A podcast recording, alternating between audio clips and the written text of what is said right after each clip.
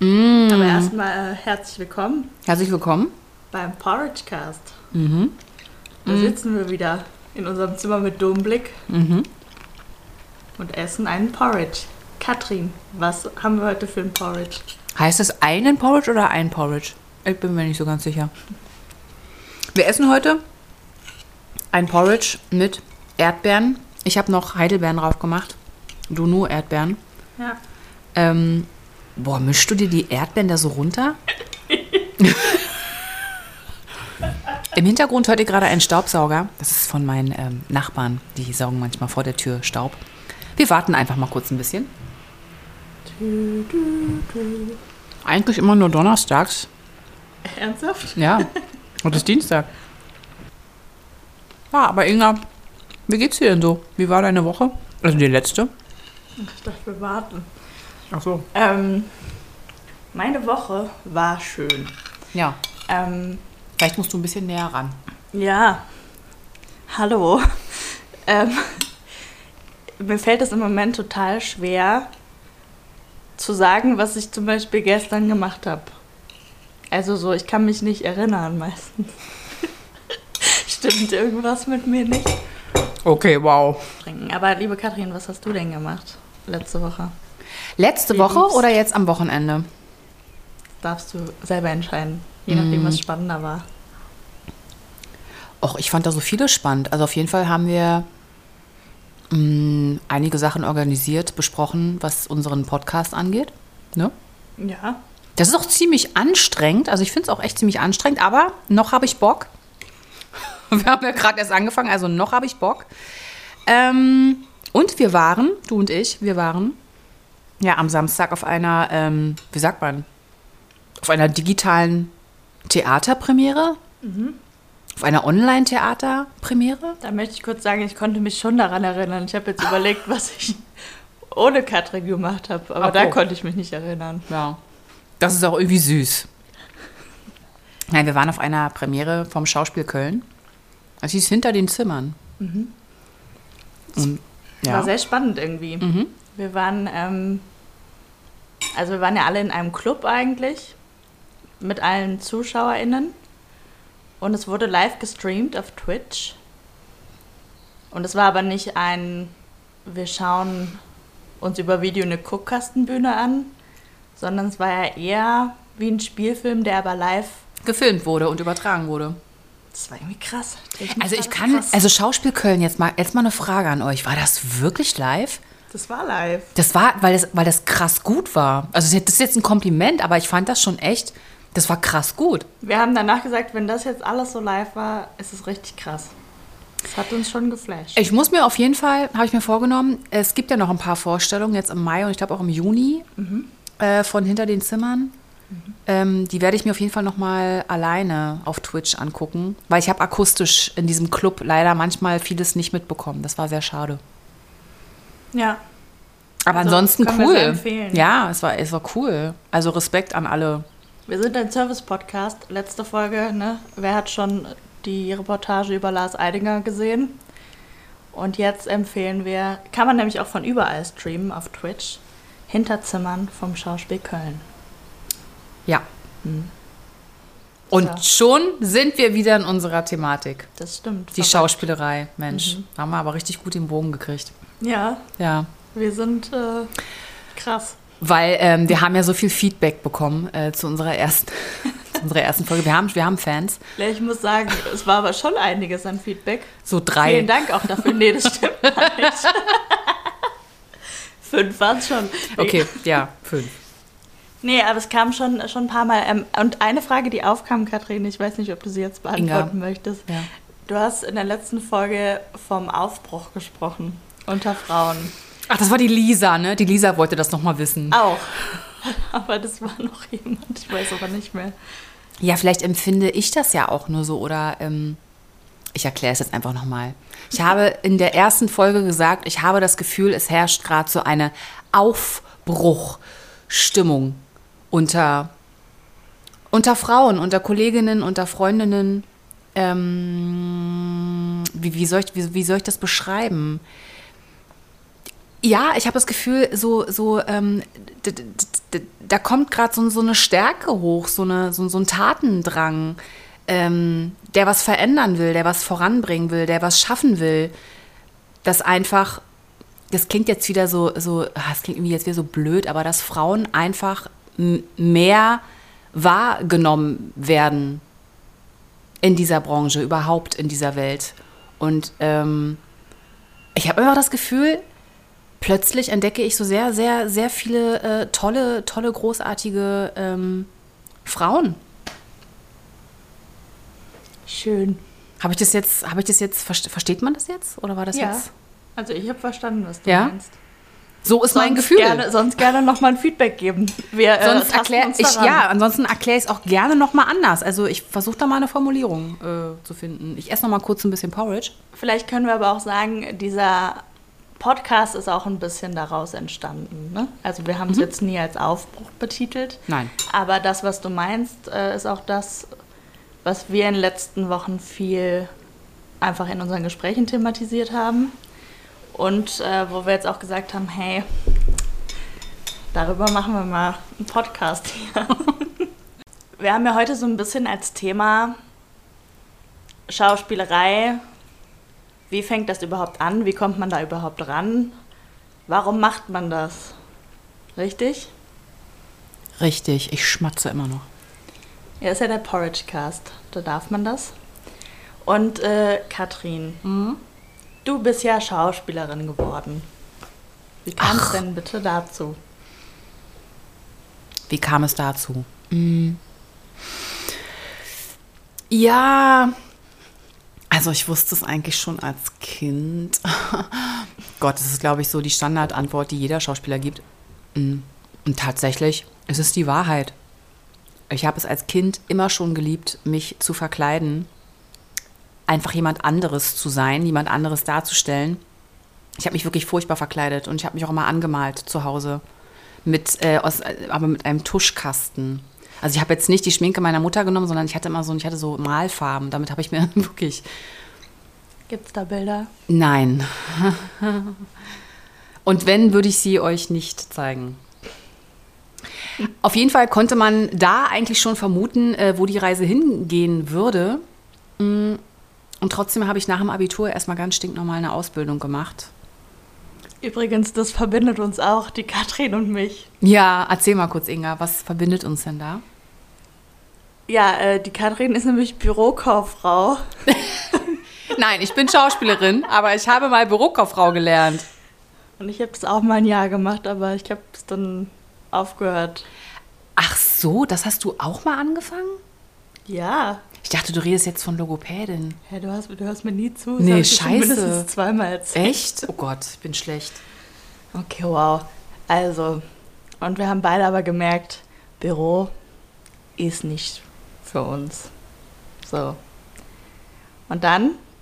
Habe ich mich nach dieser Ausbildung ähm, parallel schon immer für die ganzen Aufnahmeprüfungen vorbereitet. Also ich habe mich, ähm, ich habe ja Musical studiert. Ich habe Musical Show studiert und ähm, als ich damals mich beworben habe, gab es das an, jetzt will ich nichts Falsches sagen, glaube ich, an vier Hochschulen.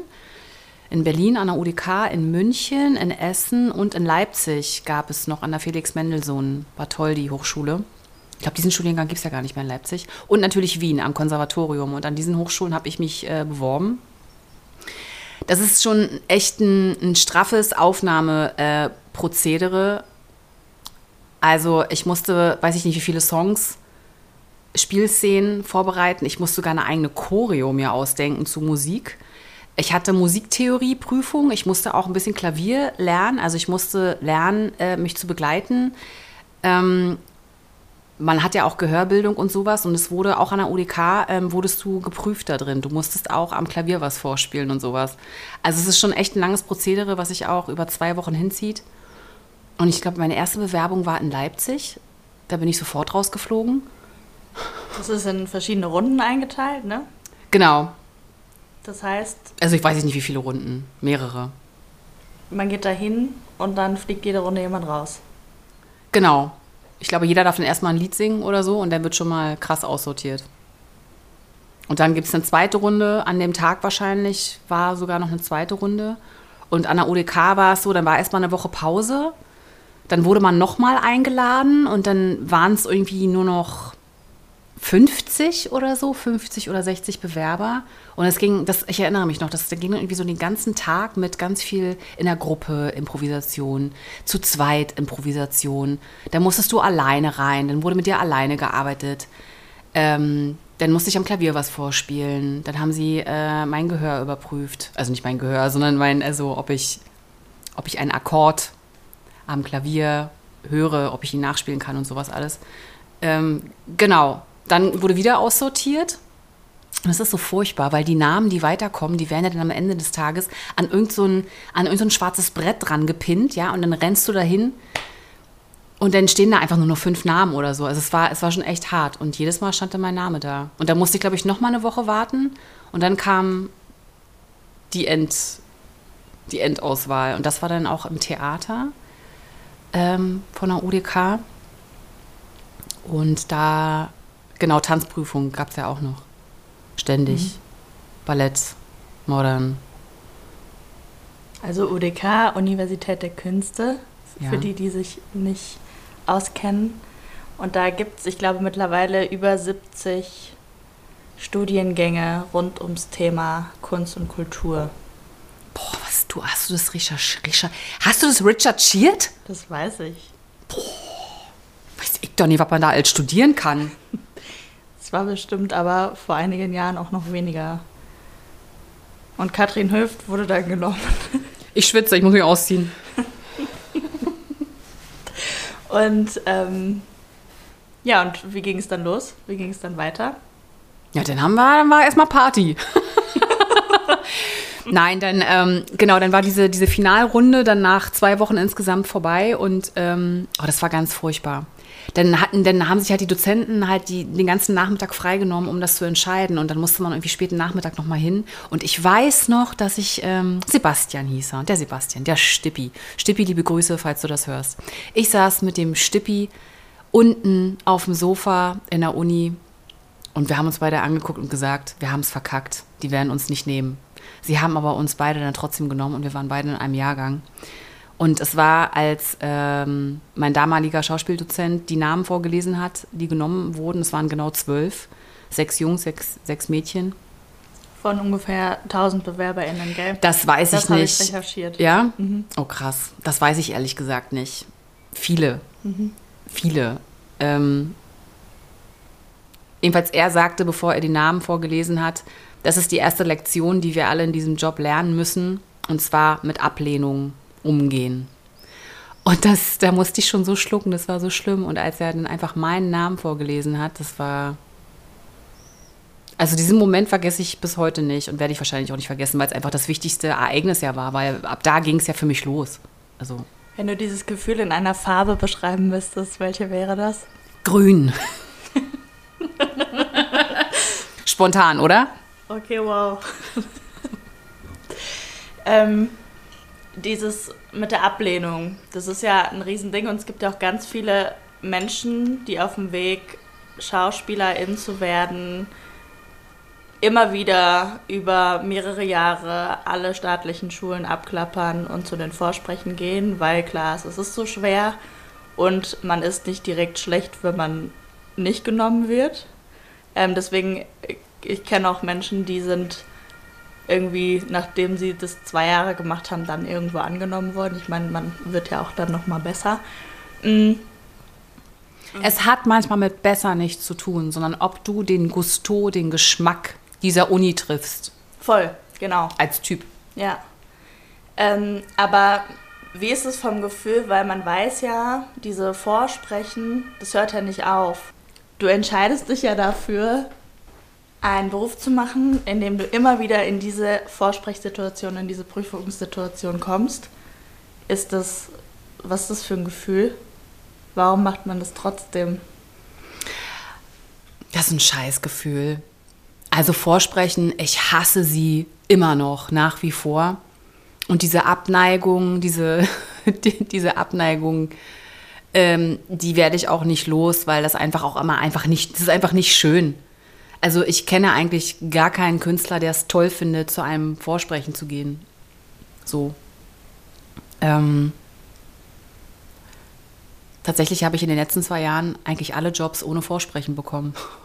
Weil irgendwann funktioniert es halt auch ein bisschen anders. Also du musst natürlich am Anfang ähm, zu, zu, zu Vorsprechen gehen, weil dich ja keiner kennt, aber irgendwann läuft es halt auch ein bisschen so, dass du halt empfohlen wirst oder keine Ahnung. Oder Leute suchen sich halt Leute aus, mit denen sie gerne arbeiten wollen. Und das ist natürlich ein Pluspunkt, wenn sie dich kennen.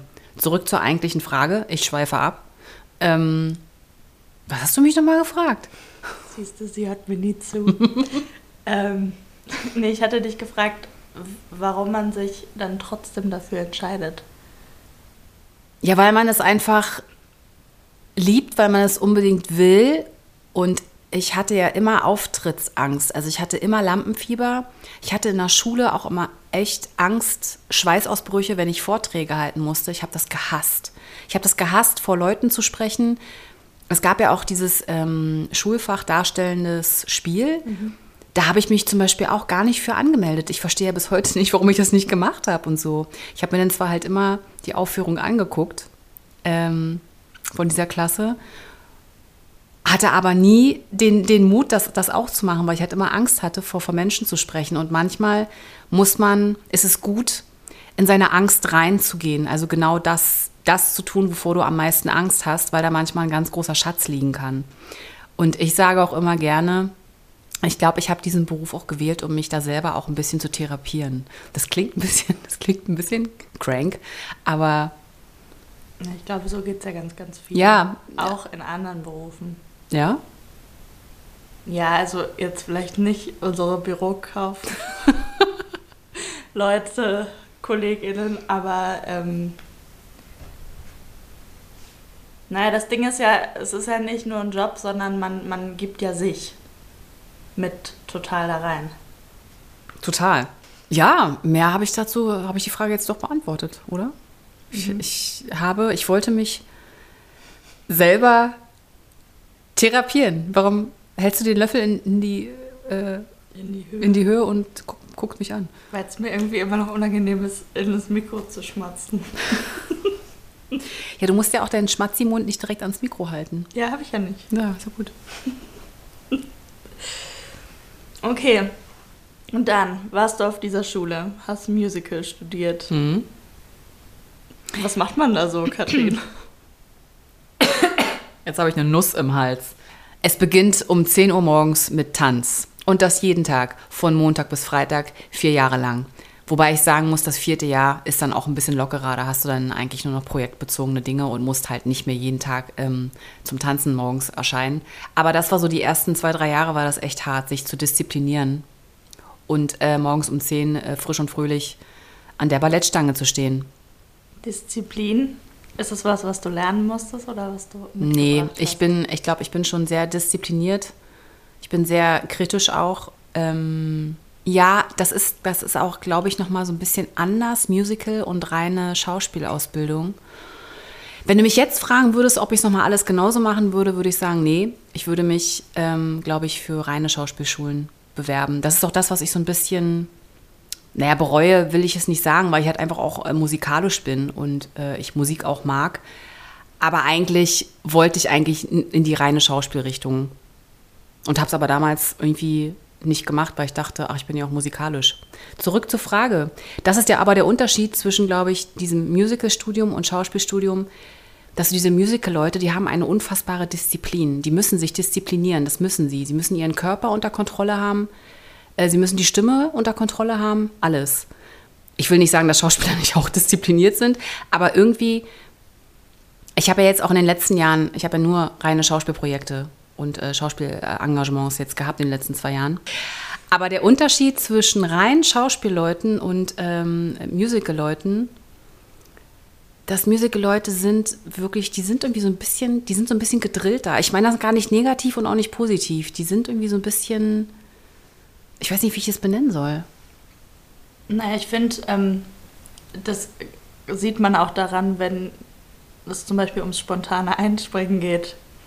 Da sieht man, ähm, dass ah ja, Musical-Leute genau wissen, es ist einfach, ich glaube, weil, weil, da so alle Disziplinen irgendwie abgedeckt sind, ähm, sind die Menschen, die ich bisher mitbekommen habe. Beim Einspringen hat man gesehen, die Musical-Menschen gehen da nochmal anders ran und haben sich schon jeden Schritt einer Choreo zum Beispiel genau von einem Video abgeschaut und können einfach nachtanzen. Also man hat so ein bisschen das Gefühl, da geht es mehr um schnell zu unterhalten. Und beim Schauspiel hat man vielleicht auch noch mal ein bisschen andere Themen oder andere Möglichkeiten in die Tiefe zu gehen. Das ist jetzt und es soll keins von beidem abwerten. Nö, das, das, das, das ist so. Also da sagst du was. Ähm, jeder von uns hat wahrscheinlich schon eine Musical-Produktion von der Stage Entertainment ähm, gesehen. Und da ist es wirklich so, ich habe da auch mehrere Auditions gemacht. Ich glaube, die letzte habe ich bei der Stage, glaube ich, 2016 gemacht. Dann habe ich damit aufgehört, weil ähm, ja, da bin ich einfach nicht der Typ für. Und mm, das, das kann jeder entscheiden, wie er möchte. Das sind halt riesige Shows. Das ist ein riesiger Apparat und in dem musst du funktionieren. Und wenn du dort einen Job kriegst, bist du ja meistens doppelt besetzt oder du hast eine Swing-Position und deckst drei Positionen ab, also drei Rollen. Ähm, du musst einfach unglaublich schnell sein. Du musst schnell sein. Und die Auditions bei Stage Entertainment sind teilweise so krass, dass die erste Runde nur daraus besteht, aus Singen 16 Takte. Also die wollen dann hören den schwierigsten Teil aus diesem Song und den musst du in 16 Takten sofort hinballern. Das ist nicht mal eine Minute. Und wenn du dann einigermaßen es gut gemacht hast, kommst du vielleicht eine Runde weiter. Also es ist echt hart. Du musst funktionieren und die Leute funktionieren auch.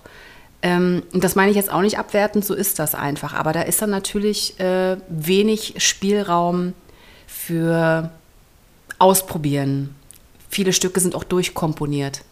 Da musst du dann halt auf dem und dem Takt, stehst du einfach an der Position. Da gibt es nicht so viel Freiraum. Natürlich kannst du deine äh, Rolle kreieren und spielen, wie du möchtest, aber trotzdem gibt es da so Parameter, äh, die für alle gelten. Und das ist im Schauspiel natürlich überall ist was ganz anderes. Ja, vielleicht wirklich zusammenfassend sagen, dass die Musical-DarstellerInnen die sind, die besser auch dieses, dieses strenge enger aushalten, was ja nicht heißt, dass sie in Produktionen, die den Freiraum zulassen, das nicht auch können. Mhm. Ähm, und beim Schauspiel ja, hat man einfach für andere Dinge noch Platz.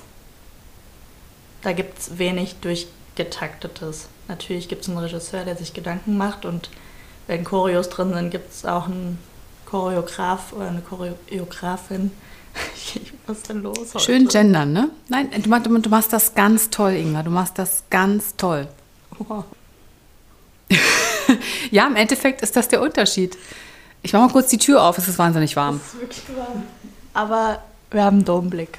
Was mich heute ein bisschen ärgert, heute war einfach 100% Regen angesagt. Und was ist? Sonnenschein. Und wir sitzen hier drin und nehmen Podcast auf. Na, so. Ich wollte dich jetzt, ich wollte jetzt auch mal was fragen, Inga. Ja. Warum bist du denn in diese Branche gewechselt? In diese verrückte Theaterbranche. In diese verrückte, verrückte, quirlige Theaterbranche. nee, bei mir war es ja schon auch Theater immer irgendwie ein großer Teil meines Lebens. Ich habe gestern noch mit jemandem geschrieben, ähm, da ging es nämlich darum, dass jetzt im Schauspielhaus in Köln der gute Mensch von, ich weiß nicht, wie man es ausspricht. Ja, manche sagen Szechuan, mhm. manche sagen ja. Ist richtig? Mhm, weiß ich nicht, aber ich kenne das schön. Das wird auf jeden Fall gespielt. Ähm, und da habe ich noch gesagt, ach witzig, das habe ich das letzte Mal gesehen.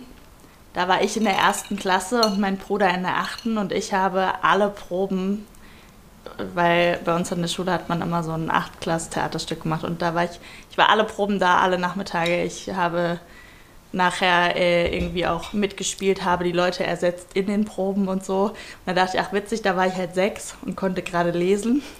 Ähm, und da fand ich das schon gut und so hat sich das irgendwie durch mein Leben gezogen, dass ich irgendwann auch nebenher viel an Theatern gearbeitet habe, beziehungsweise in der freien Szene und das immer irgendwie wollte.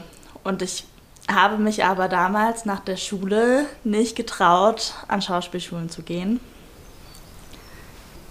und ähm, bin dann Logopädin geworden, weil ich so dachte, ach ey, hier mit Stimme und Sprechen und Sprache, das finde ich ja eh gut. Und ich bin auch froh, dass ich das gemacht habe, weil das jetzt auch irgendwie ganz viel verbindet, es immer wieder auch KollegInnen gibt ähm, im Schauspiel, wo das cool ist, dass ähm, wir stimmlich irgendwie auch ein bisschen arbeiten können. Und dann hat sich das für mich letztes Jahr so ergeben, dass ich die Möglichkeit hatte, ähm, die Branche zu wechseln. Und ich dachte so, wenn nicht jetzt, wann dann? Weil eigentlich ist das. Wenn nicht jetzt, wann dann? Choreo. Wer sonst? okay, kleiner Insider. ähm, genau, auf jeden Fall habe ich es dann gemacht und ich bin sehr, sehr happy, weil das viel mehr dem entspricht, was ich bin und wie ich arbeiten möchte. Und ich kann mir dich auch überhaupt nicht in einem 9-to-5 Bürojob fest angestellt, kann ich mir dich überhaupt nicht vorstellen. Warum? Weil du ein ganz doll kommunikativer, offener, lebensfroher, lustiger Mensch bist. Und das wäre eine Verschwendung, wenn du hinter irgendeinem Bildschirm verschwinden würdest. Wir halten uns gerade bei den Händen. Ja. Und Inga hat eine Träne im Auge. Es kullert. So. ja. Ähm, naja, ich war ja schon auch mit Menschen. Halt immer mit einem Menschen. Das ist auch das, was mich gestört hat, tatsächlich. Ähm, ich habe immer gerne mit StimmpatientInnen gearbeitet, wenn es auch sehr in die Richtung ging, ich arbeite an Texten und so, ne? Ähm, ja, und ich bin sehr froh mit dieser Entscheidung und ich bin gespannt, was noch so passiert in nächster Zeit. ja, krass, krass. Ja, haben wir die Frage beantwortet, warum man diesen Job macht? Da ist bei den meisten, würde ich sagen, wirklich eine frühe Leidenschaft fürs Theater oder für die Bühne mit verbunden. Ja, obwohl ja viele sagen so, ja, ich bin da irgendwie so reingerutscht und dann habe ich irgendwie mega Karriere gemacht. Ich denke mir immer so, Gott, das glaube ich irgendwie immer gar nicht so richtig, diese Geschichten. Aber dann entwickelt man diese Leidenschaft, okay, ich, aber dann du kannst es, glaube ich, nicht durchhalten, wenn du sie nicht hast. Das stimmt, das, das ähm, stimmt. Es gibt auch, es gibt auch einige Leute, mit denen ich äh, auch zusammen studiert habe oder die äh, auch auf der, auf der gleichen Uni waren wie ich, die mittlerweile was komplett anderes machen, die ziemlich bald aus dem Job auch aus, äh, ausgetreten einfach sind. Äh, weil sie gemerkt haben, nee, finanzielle Sicherheit ist mir wichtiger und so. Das sind halt alles so Punkte, wenn dir das wichtiger ist, äh, musst du auf jeden Fall was anderes machen. Also Stetigkeit und finanzielle Sicherheit wird dir dieser Job, dir wird es in diesem Job nicht geben. Nicht. Und es ist ja auch immer das, man muss sich da auch so ein bisschen dem widersetzen, was man so gesagt bekommt, weil die ersten Stimmen, die man meistens hört, ist, oh, bist du sicher und oh, mit selbstständig machen, mhm. meinst du und so. Also ist jetzt nicht so, dass die Menschen, mit denen man spricht, die nicht aus der Branche kommen, sagen, hey, mach das mal, das wird schon. Es sei denn, man hat halt eh 50.000 Euro auf dem Konto liegen und weiß nicht, was man damit machen will. So. Ja. Mhm. Deswegen muss, das muss man lieben. Ja, aber, aber witzig, das war ja auch in meiner Familie so, dass da totale Unsicherheit, was willst du das wirklich machen? Aber mein Gott, und denk doch ans Geld und was soll denn werden? Und ich meine, jetzt auch immer noch zwischendurch hört man von äh, ähm, Familie und, und, Bekannten so, ja, dann mach doch endlich was anderes. Aber das ist ja nicht, äh, es ist ja, wie ich schon in der ersten Folge, glaube ich, gesagt habe, es ist ja eine Berufung und nicht ein Beruf. Und ich mache das ja nicht, äh, äh weil ich einfach nur Geld verdienen will, sondern es ist ja, es geht ja darüber hinaus. Ja, also ich glaube, ich bin halt wirklich unfähig, glaube ich, einen normalen Job zu machen. Ich bin dazu wirklich unfähig. Ich bin dazu nicht in der Lage. Ich kann das nicht. Das weiß ich nicht, das glaube ich. Meine, nicht. Doch, natürlich, äh, praktisch gesehen könnte ich es, aber ich würde dort eingehen wie eine, ich würde verwelken, ich würde vertrocknen. Mhm. Ich brauche einfach, ich glaube, ich brauche eine Plattform, wo ich mich ausdrücken kann. Und ähm, je älter ich werde, desto mehr wird mir bewusst, dass ich einfach ich habe dieses, nur dieses eine verfickte Leben. Wir haben nur dieses eine verfickte Leben und du musst einfach verdammt nochmal das Beste daraus machen. Ist einfach so. Auch wenn jetzt viele wieder sagen, so, hey, das ist jetzt wieder so esoterisch oder so eine, so, eine, so eine toxische Positivität und das Leben muss immer toll sein. Nee, das Leben ist dann trotzdem auch nicht immer nur toll, aber ich finde, der Slogan, der über allem drüber stehen müsste, ist eigentlich, das Leben sollte eigentlich maximal Spaß machen. Okay, jetzt habe ich ein Tränchen im Auge. Ja? Brauchst du eine Umarmung? Ja. Okay, wir umarmen uns kurz. Das war schön. Das stimmt. Jetzt hänge ich gut vom Mikro. So, jetzt reicht's. Aber das stimmt. Ja, ich weiß, dass es stimmt. Ich habe doch die Weisheit mit Löffeln gefressen. Das ist auch der Grund, warum ich das auch gemacht habe, weil ich irgendwann so dachte, durch verschiedene Dinge, die so passiert sind, also worauf wartet man halt auch? Und es, man muss ja jetzt glücklich sein. Und wer weiß, was so passiert in unserer Welt in den nächsten Jahren. Dann können wir sagen, wir durften einen geilen Job machen.